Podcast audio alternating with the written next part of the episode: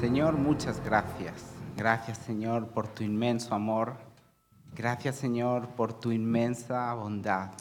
Señor, como decía esta hermosa canción, que realmente tu nombre sea exaltado por sobre todas las cosas, que realmente, Señor, tengamos ese corazón de adoración a tu santo nombre, Señor, elevándote a las alturas, que es donde tú tienes que estar.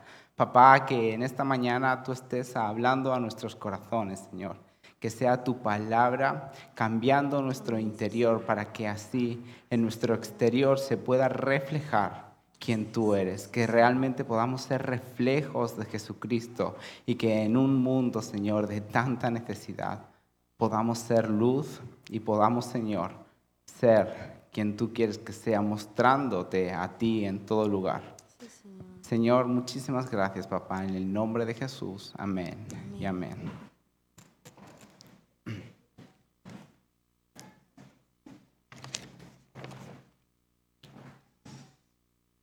Muy buenos días.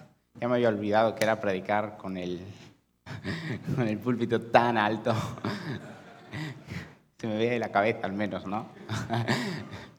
Bien.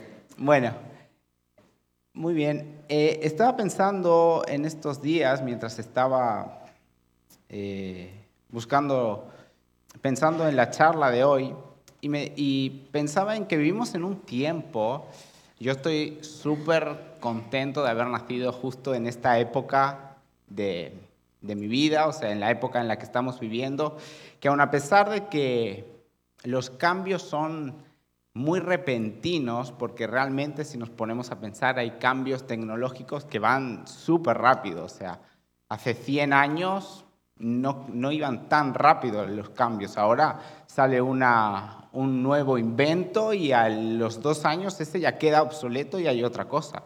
Igual que hablamos de tecnología, podemos hablar de ideologías. Hay cada día más ideologías nuevas. También hay cambios en lo que antes, por ejemplo, eran las, las franjas eh, de edad para las películas. Antes, lo que para antes era de más 18, hoy ya no es tanto para más 18. Lo que antes era para más 16, hoy ya no es tanto para más 16. Hemos ido cambiando tan rápido que no nos hemos dado cuenta. Y eso lo que está haciendo en nuestras vidas es que si no nos damos cuenta, también está cambiando nuestra forma de pensar y nuestra forma de ver las cosas. Está cambiando nuestro entorno a una velocidad tan rápida que si no estamos alerta, vamos a empezar a cambiar nosotros. Y el problema de eso es, si el cambio de fuera fuera bueno, no tendríamos problema.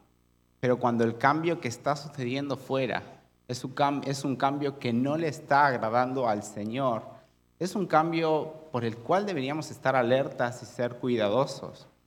Pero esto no es algo nuevo de ahora, esto no es algo que está sucediendo ahora, sino que ya podemos ver cómo Pablo ya, ya sabía que esto podía pasar, que había cambios, que había cosas que sucedían en la sociedad, en la forma en la que se vivía, que podía llegar a entrar a la iglesia y empezar a cambiar la vida que nosotros deberíamos tener por una vida que no deberíamos tener.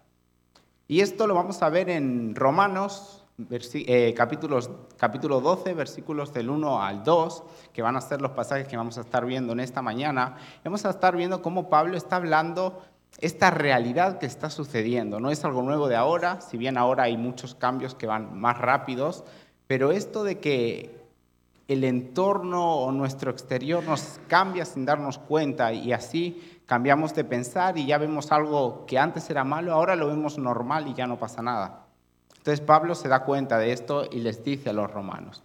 Pero antes de empezar, vamos a, porque vamos a empezar en Romanos 12, es interesante ver qué está sucediendo en lo anterior a todo esto, para que podamos entender un poco mejor. Venimos de varias series en las que venimos primer capítulo, segundo capítulo, tercer capítulo, y es más fácil encontrarnos en el lugar.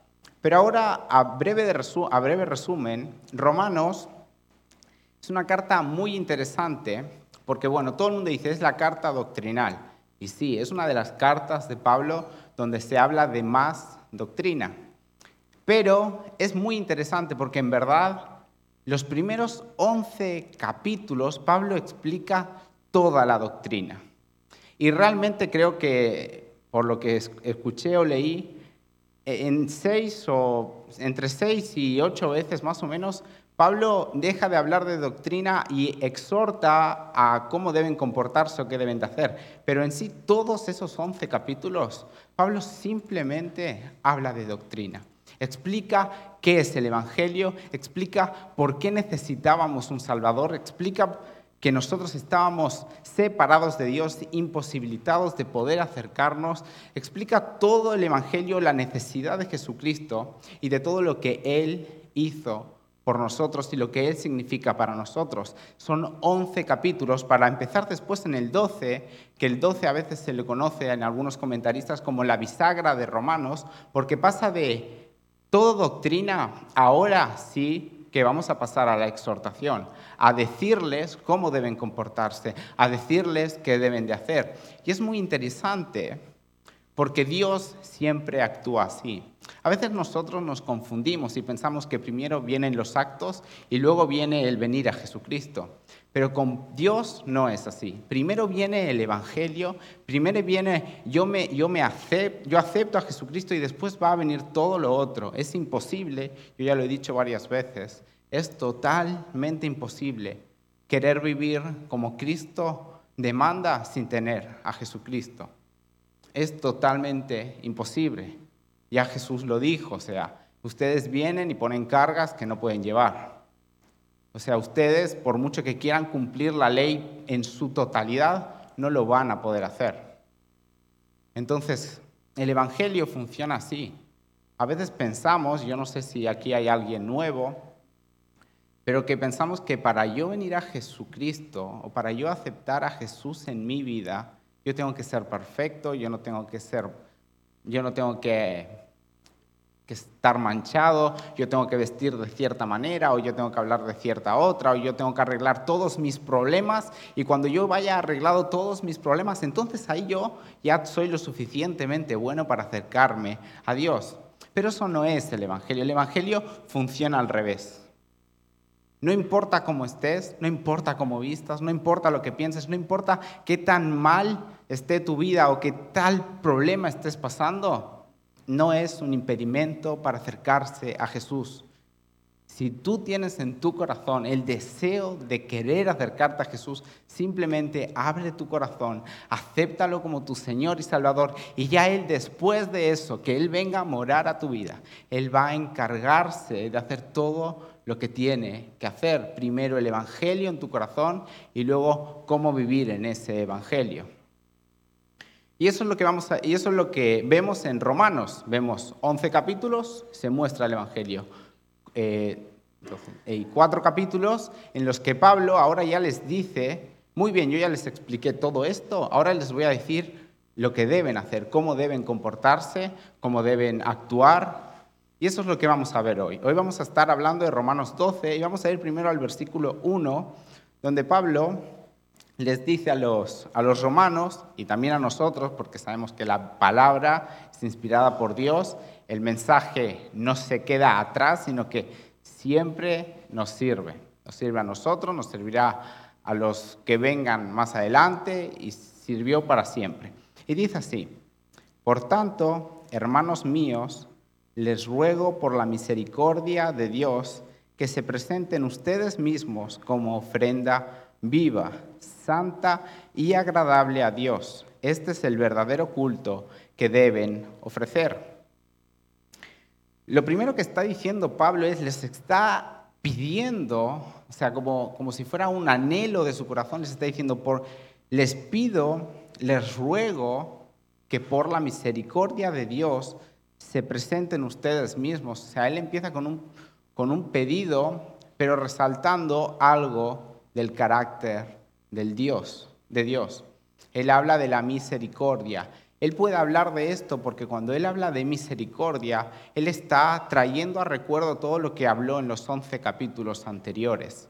Él les, les está recordando que ustedes tienen que hacer estas cosas por todo lo que Dios ha hecho en sus vidas. ¿Qué es misericordia? Misericordia es Dios no te da aquello que te mereces. ¿Y qué estamos viendo en Romanos 11? Estamos viendo que nosotros nos merecíamos el castigo, nos merecíamos el juicio, nosotros eh, nos merecíamos no estar cerca de Dios, no nos merecíamos nada de eso, pero Dios igual dijo, no me importa, yo soy un Dios misericordioso y aunque no te lo merezcas, no pasa nada. Eh, perdón, aunque tú te merezcas todo esto, te merezcas el castigo, te merezcas sufrir. O sea, si vamos a la realidad, dice que el pecado, eh, la paga del pecado es la muerte. Cuando Adán y Eva pecaron, deberían haberse destruido ahí, terminar la humanidad. Pero Dios es un Dios de misericordia, un Dios bondadoso, un Dios que aun a pesar de que uno humanamente diga, me merezco lo malo, Dios va mucho más allá. Y con su misericordia lo pasa por alto y con su gracia te da aquello que no te merecías, como la salvación. Y eso es lo que dice Pablo, acuérdense de qué tan bueno es Dios en sus vidas. Y no solo porque está bien, eh, yo no te castigué cuando te lo merecías, ahora eres salvo y ya no hay más misericordia. Dice la palabra que sus misericordias se renuevan cada mañana. Nosotros vivimos en constante misericordia. El Señor tiene misericordia de nosotros todos los días y extiende su gracia en nosotros todos los días. Y a causa de que, nos, y a causa de que recordamos la infinidad bondad de Dios hacia nosotros, aun a pesar de que no la merecemos, ¿cómo nosotros no vamos a responderle con ese amor cuando Él lo hace, cuando no lo merecemos? ¿Cómo nosotros no le vamos a responder cuando Él realmente sí se lo merece? Y dice, ¿y qué, ¿y qué les está pidiendo que deben hacer? Les dice, que se presenten ustedes mismos, o sea, que nosotros mismos nos presentemos como ofrenda viva, santa y agradable a Dios este es el verdadero culto que deben ofrecer. ¿Qué es como ofrenda viva? Una ofrenda, capaz que nosotros, o sea, no lo entendemos mucho porque no venimos de una cultura donde ofrendamos cosas y, y damos cosas a dioses falsos o lo que sea. Pero ellos sí entendían. Y para entenderlo, podríamos explicar un poco cómo era la ofrenda o los sacrificios en el Antiguo Testamento al Señor. Sabemos que se sacrificaban animales. El, sacrificio era siempre un animal que se presentaba delante de Dios, se mataba y se derramaba la sangre para el perdón de pecados. Pero es muy interesante, porque no era cualquier animal. No es que hoy yo me levantaba y decía, ay, voy a pedir perdón, agarraba al primer carnero y lo llevaba delante de Dios. O al primer cordero y lo llevaba. No, no, no. Eran animales que ya estaban desde su nacimiento, ya estaban apartados, eran criados y tratados de una manera diferente al resto. Vos no le podías presentar al Señor cualquier cosa o lo primero que se viene, tenía que cumplir unas características y, una, y, y tenía que ser de una manera determinada, no era cualquier cosa, era una ofrenda para el Señor, era una ofrenda que Él había dicho cómo debía ser no era lo primero que se nos podía venir a la cabeza.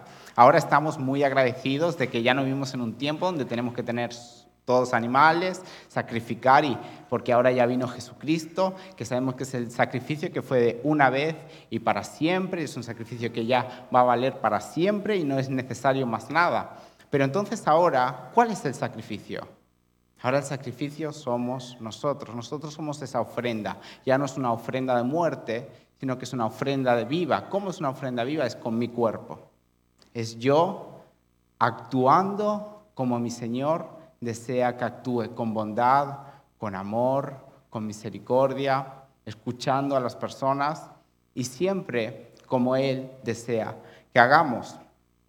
Y, cuando dice este es el verdadero culto que deben ofrecer, es interesante porque Él está hablando de ustedes quieren agradar a Dios, ustedes quieren ofrecerle algo a Dios que sea de, olor fragante para Él, algo que lo, deleite, que lo alegre, entonces ustedes deben presentarse como ofrenda viva, pero no solo los domingos. O sea, Él no dice, este, eh, ustedes sean como ofrenda viva los domingos de mañana. o sean como ofrenda viva, bueno, el domingo de mañana y capaz que hasta la tarde. Él está diciendo que el culto que le agrada a Dios es ser ofrenda viva. ¿Dónde? En todo momento, en todo lugar, de lunes a lunes, las 24 horas de todos los días. No importa dónde estemos, no es que yo vengo el domingo a la iglesia, me arreglo con todo, todo tiene que estar súper bien, todo tiene que estar perfecto. Yo vengo a la iglesia, yo levanto mis manos, yo alabo a mi Señor, yo escucho la palabra, hablo con mis hermanos, perfecto, pero ¿y mañana lunes? ¿Qué vas a estar haciendo? ¿Vas a esperar hasta el otro domingo para volver a escuchar de Dios y alabar a tu Señor? ¿O ese lunes ya te vas a presentar delante de Dios, vas a buscar qué es lo que el Señor desea, vas a alabar a tu Señor allá donde estás, en tu trabajo, vas a ser un ejemplo, vas a trabajar de manera excelente como para tu Señor, no como para tus jefes terrenales? Cuando te llaman tus amigos, vas a estar para para, ofrecer, para ofrecerles consejo o ayuda, le vas a decir, no, no, el domingo en la iglesia yo te veo y si estás mal, mala suerte, yo hoy tengo que llegar a mi casa y ver la tele. O cuando vamos a ver la tele, nos damos cuenta de que en verdad no estamos viendo la tele solos, sino que nuestro Señor está con nosotros. Y estamos viendo a veces algo que a nuestro Señor no le agrada. Y si somos sinceros con nosotros mismos, de verdad hay cosas que estamos viendo o haciendo que son una ofrenda agradable al Señor o son ofrendas que a Él no le agradan.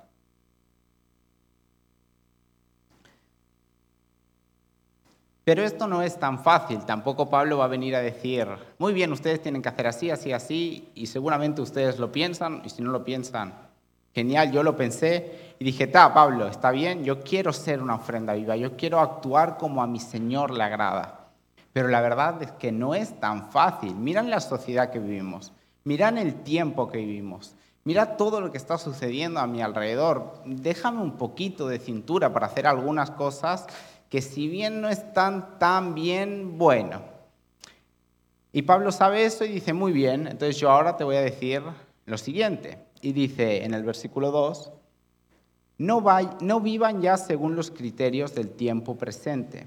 Al contrario, Cambien su manera de pensar para que así cambie su manera de vivir y lleguen a conocer la voluntad de Dios, es decir, lo que es bueno, lo que es grato, lo que es perfecto.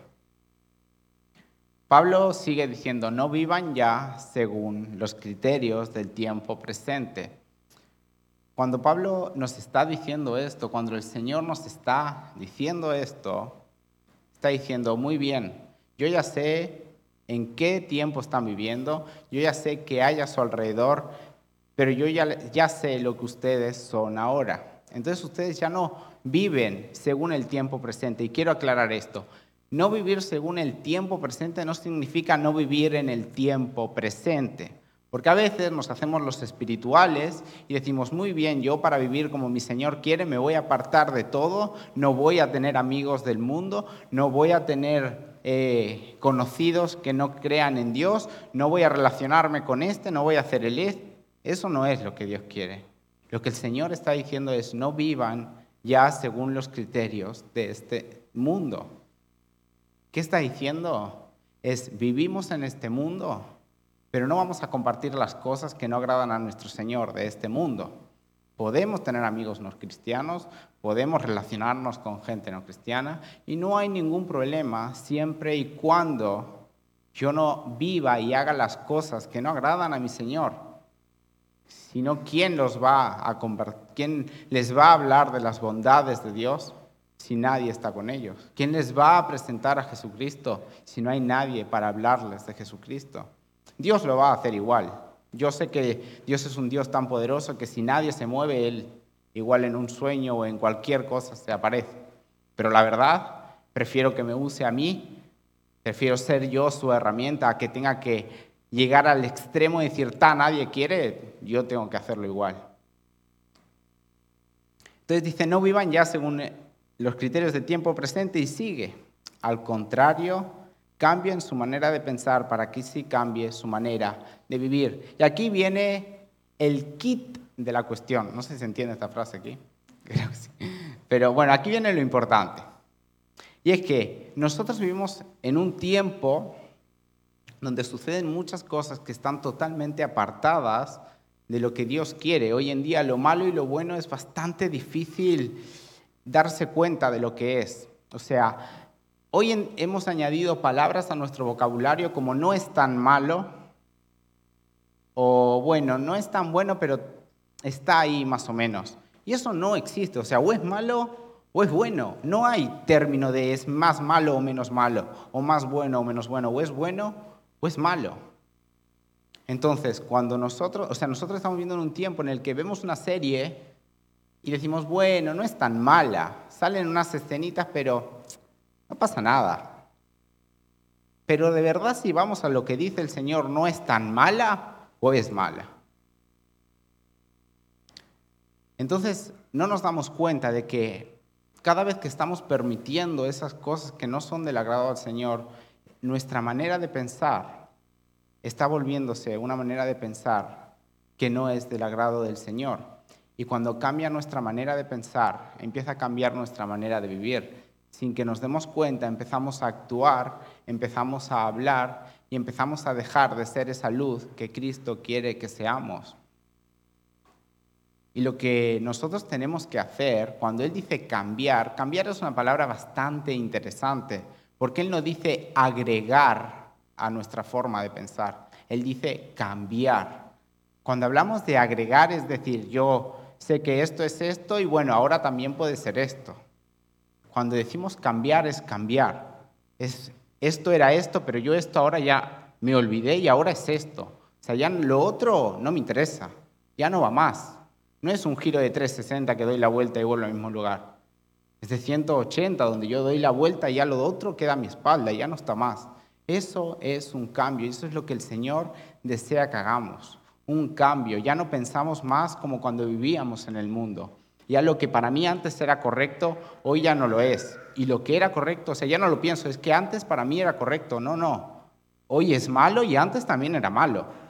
No importa lo que hacía. Yo cuando estaba sin Cristo hacía muchas cosas que estaban mal. O sea, yo no puedo decir, no, no eran correctas. No, no, estaban mal. O sea, no importa que yo no estaba con Cristo y que a mi criterio era correcto. Los ojos del Señor estaban mal. No importa que yo estuviera con Él o no. A Él le desagradaban. Y eso es lo que tenemos que hacer. ¿Y cómo cambiamos nuestra forma de pensar? Solo hay una, manera, solo hay una manera y es con el Señor. Solamente con su palabra, siempre tengamos presente que su palabra es una palabra viva, es una palabra que, que no ha desaparecido en el tiempo, es una palabra que se renueva, que para hoy sirve igual que como sirvió para hace dos mil años atrás y seis mil años atrás, cinco mil años atrás. O sea, es una palabra que sirve. Vayamos a ella para saber cómo el Señor desea que pensemos, cómo el Señor desea que vivamos. No nos dejemos llevar por lo que nos dice nuestro entorno, por lo que nos dice nuestra sociedad, por lo que puedan llegar a decir los políticos, los jefes o quien sea. Es nuestro Señor, es nuestro Rey el que dice cómo tenemos que vivir. Y no nos obliguemos a vivir como el Señor quiere. Vayamos a Él a que Él empiece a traer un cambio a nuestra mente, un cambio a nuestro corazón. Vayamos a su palabra, vayamos en oración, meditemos en lo que Él dice, que realmente nuestra, nuestra mente esté en constante meditación de las cosas magníficas y maravillosas que Dios tiene. Y si en algo tenemos duda, no lo hagan. No piensen que, bueno, como tengo duda, no pasa nada, lo miro. No, si tienen duda, no lo hagan. ¿De qué se pierden? ¿Un capítulo más? ¿Una serie más? ¿Una salida más? No es tan grave. Simplemente, o sea, en verdad si nos ponemos a pensar en las cosas que podríamos dejar, casi todo es socio. No son cosas relevantes a los ojos. Pero después sigue, porque en verdad, cuando cambiamos nuestra... O sea, primero viene el cambio en el pensamiento un cambio en el pensamiento que viene a raíz de la palabra y de nuestra relación con el Señor, una relación real, no una relación de domingos. Una relación de domingos no va a poder cambiar nuestro pensamiento. Es una relación diaria, una relación donde yo personalmente voy a mi Señor a buscarlo, a relacionarme con mi amigo, a hablar con él, a compartir con él y a disfrutar con él. Para cambiar nuestra manera de pensar tenemos que empezar a vivir el Evangelio de lunes a lunes.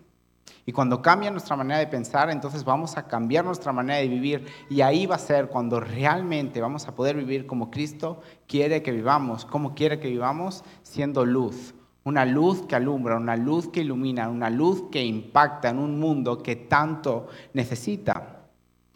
Y después de eso, ¿qué viene? Conocer su voluntad. Esto es lo más magnífico que hay. Poder conocer la voluntad de Dios es poder vivir en cualquier momento de nuestras vidas gozosos y alegres porque sabemos que el Señor tiene el absoluto control. Pero cuando hablamos de voluntad no quiero que entendamos la voluntad como bien, yo voy a saber qué hacer absolutamente en cada segundo de mi vida. Voy a llegar a una bifurcación y voy a saber que tengo que ir a la izquierda. Voy a llegar aquí y voy a saber. Eso no es la voluntad del Señor.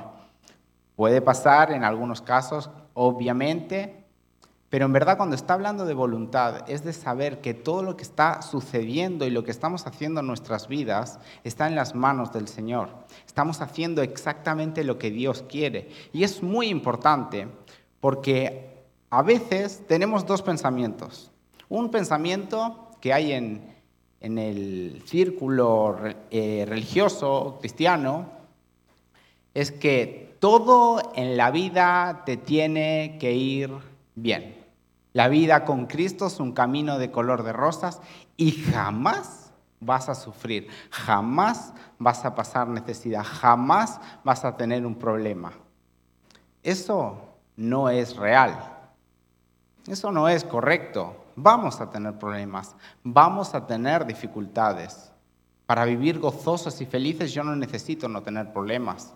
Yo necesito entender que en mi problema Dios tiene el control, que en mi problema Dios tiene la solución. Pero en verdad ese pensamiento no es tan grave, hay un pensamiento que es aún más grave, que es el que es totalmente contrario, porque en el que todo me va a ir bien, a nadie le va a ir 100% perfecto y en algún momento va a tener un problema y se va a dar cuenta de que la vida no es de color de rosas.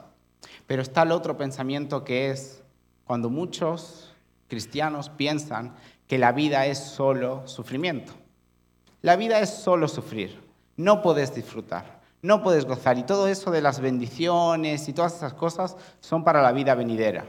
No es para hoy. Hoy es sufrir, ser como un gusanito pisado y nunca voy a poder vivir bien. Y lo peor de eso es que a veces se puede caer en el orgullo y creo, y de hecho, leyendo C.S. Lewis en las cartas del diario Sobrino, dice eso que él piense, dice, que él piense que por causa de su sufrimiento él es mejor que los demás. Porque cae en el orgullo de decir, bueno, viste todo lo que sufro, todo lo que me pasa, todo. Pero eso no es lo que Dios quiere. Dios vino a traer una vida y una vida abundante.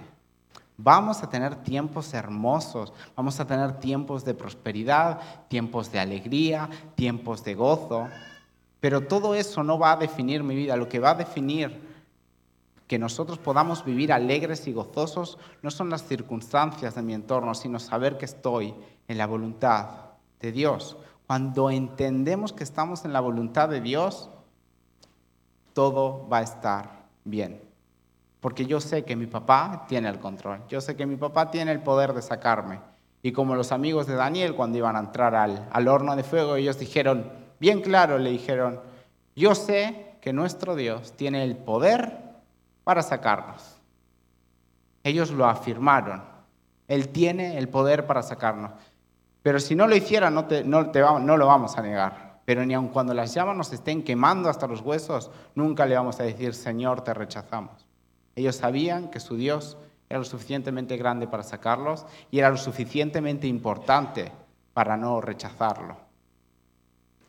Entonces nosotros tenemos que empezar a vivir a nuestro Señor todos los días. Si nosotros queremos empezar a hacer luz en donde quiera que estemos, y más en un tiempo donde a veces caemos en el error de pensar, los de fuera también son igual de excelentes o mejor, y de hecho, sí, a veces Hay gente que no es cristiana, que es súper amorosa, súper dadivosa, súper excelente, y estoy de acuerdo.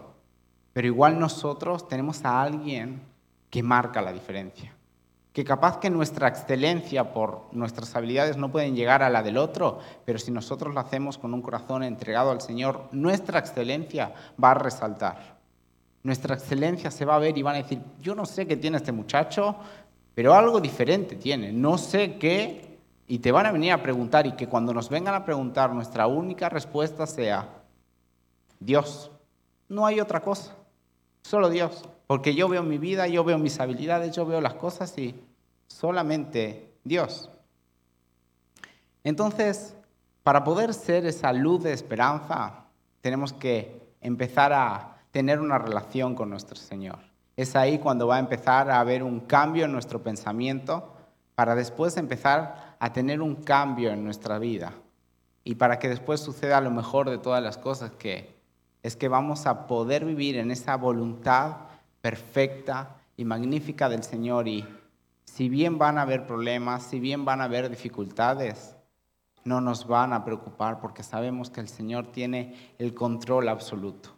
Así que cambiemos nuestra manera de pensar a un pensamiento de Dios, empecemos a vivir como Dios desea que vivamos y empecemos a descansar en la voluntad del Señor. Oremos. Señor, muchas gracias, papá, porque eres un Dios tan magnífico. Te quiero pedir, Señor, que en esta mañana tú estés ayudándonos a ir a tu palabra, a ir a tu presencia, a ir cerca de ti, para que tú, Señor, día a día empieces a transformarnos, empieces a cambiarnos, Señor, para ser como tú deseas que seamos para que empecemos a pensar como tú quieres que pensemos, para que empecemos a actuar como tú deseas que actuemos. Tú sabes, Señor, que el cambio siempre viene desde dentro hacia afuera. Y nosotros queremos ser luz, queremos traer tu nombre a una nación, a un mundo que necesita de salvación. Así que, Señor, te pido que día a día tú nos estés cambiando y que nos enseñes a vivir en tu voluntad y descansar en ella. En el nombre de Jesús, amén y amén.